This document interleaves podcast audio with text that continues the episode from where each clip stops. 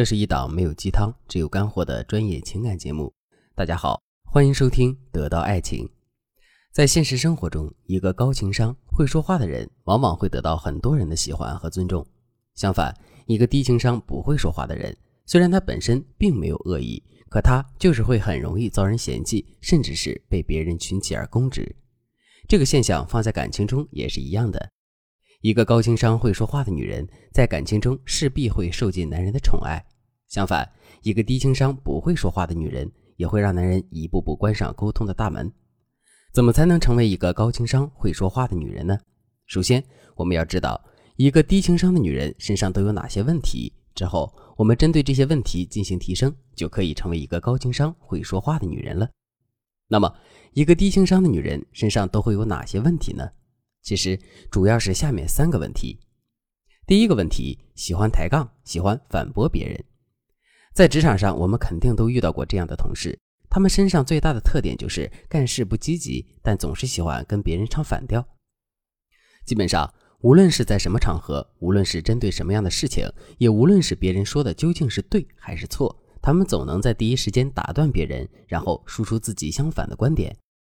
比如，别人说抽烟对身体不好，之后可以尽量少抽点烟。听到这句话之后，他们就会立刻反驳说：“你看人家某某某一天至少两包烟，都抽了几十年了，现在不也活得好好的？”再比如，别人说公司里的某个同事工作特别努力，人也很聪明，将来肯定前途无量。听到这句话之后，他们又会立刻反驳说。这就算努力了，比他还努力的人，那可真是多了去了。在面对这样的一个同事的时候，你的内心会是一种什么样的感受呢？你会想要去接近这个同事，想要跟这个同事谈心，甚至跟他把酒言欢吗？当然不会。事实上，你只会在内心嫌弃，然后尽快远离这样的人。因为生活不是辩论场，在世上也不会有一个人会喜欢天天跟别人抬杠。这个道理放在感情中也是一样的。如果一个女人动不动就去反驳自己的老公，动不动就去跟男人抬杠、唱反调的话，男人对这个女人的热情迟早会被耗光的。怎么才能彻底解决这个问题呢？首先，我们要弄清楚为什么我们会这么喜欢跟男人抬杠。其实，我们表面上爱抬杠的行为，恰恰反映了我们渴望被关注的内心。换句话说，就是抬杠只是我们获取关注的一种方式。如果我们获取关注的需求得到了满足呢？之后我们肯定就懒得去抬杠了。那么我们到底该如何去获取男人的关注呢？具体的方法就有很多了。比如，我们可以在生活中更多的去帮助和照顾到男人。当男人在生活上对我们产生依赖，甚至是完全离不开我们的时候，我们自然就获得了男人长期的关注。如果你不知道该如何具体操作的话，你可以添加微信文姬零五五。文姬的全拼零五五来获取专业的指导。另外，我们还可以想办法去增加男人对我们的需求。其实，我们渴望得到男人的关注，男人也渴望得到我们的关注，只是我们自身的需求要比男人更强烈而已。所以，如果我们能够通过一些方法来增加男人对我们的需求之后，我们肯定就不会再用抬杠的方式去寻求男人对我们的关注了。那么，我们该如何去增加男人对我们的需求呢？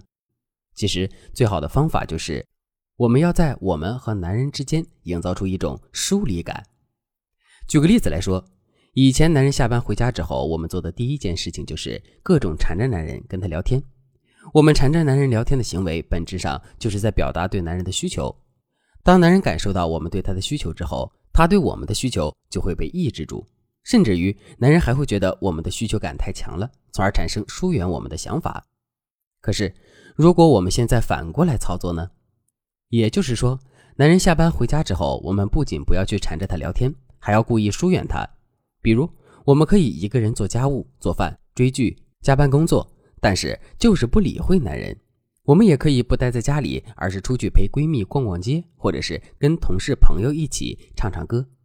在这种情况下，男人是不是会对我们产生需求，然后主动来找我们聊天呢？肯定是会的。这也就意味着我们在这段关系中占据主动了。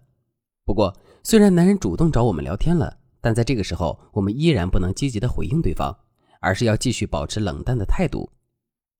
比如，我们可以对男人进行简略回应。所谓的简略回应，就是男人问什么我们答什么，绝不会主动延伸或者拓展话题。再比如，我们还可以对男人进行延迟回应，也就是我们确实会回应男人，回应的内容也可能并不少。可是我们绝不会及时的回应男人，而是要始终让男人有一个等待期。如果我们能把简略回应和延迟回应综合起来运用的话，那么男人内心对我们的需求就会被无限放大，甚至他的内心还会因为胡思乱想而变得无比焦虑，进而对我们产生更多的需求感。真到了这个时候，我们就可以逐步增加对男人的回应了。不过在这个时候，我们一定要坚持一个原则，那就是我们对男人的需求感和积极性一定要弱于男人对我们的需求感和积极性。只有这样，我们才能一直在这段感情中占据主导。与此同时，我们也就再也不会用抬杠的方式去寻求男人的关注了。当然了，除了故意冷落男人的操作之外，增加男人对我们的需求的方法还有很多。如果你想对此有更多的了解和学习，可以添加微信文姬零五五，文姬的全拼零五五，来获取导师的针对性指导。好了，今天的内容就到这里了。剩下的部分我会在下节课继续讲述。文姬说爱，迷茫情场，你的得力军师。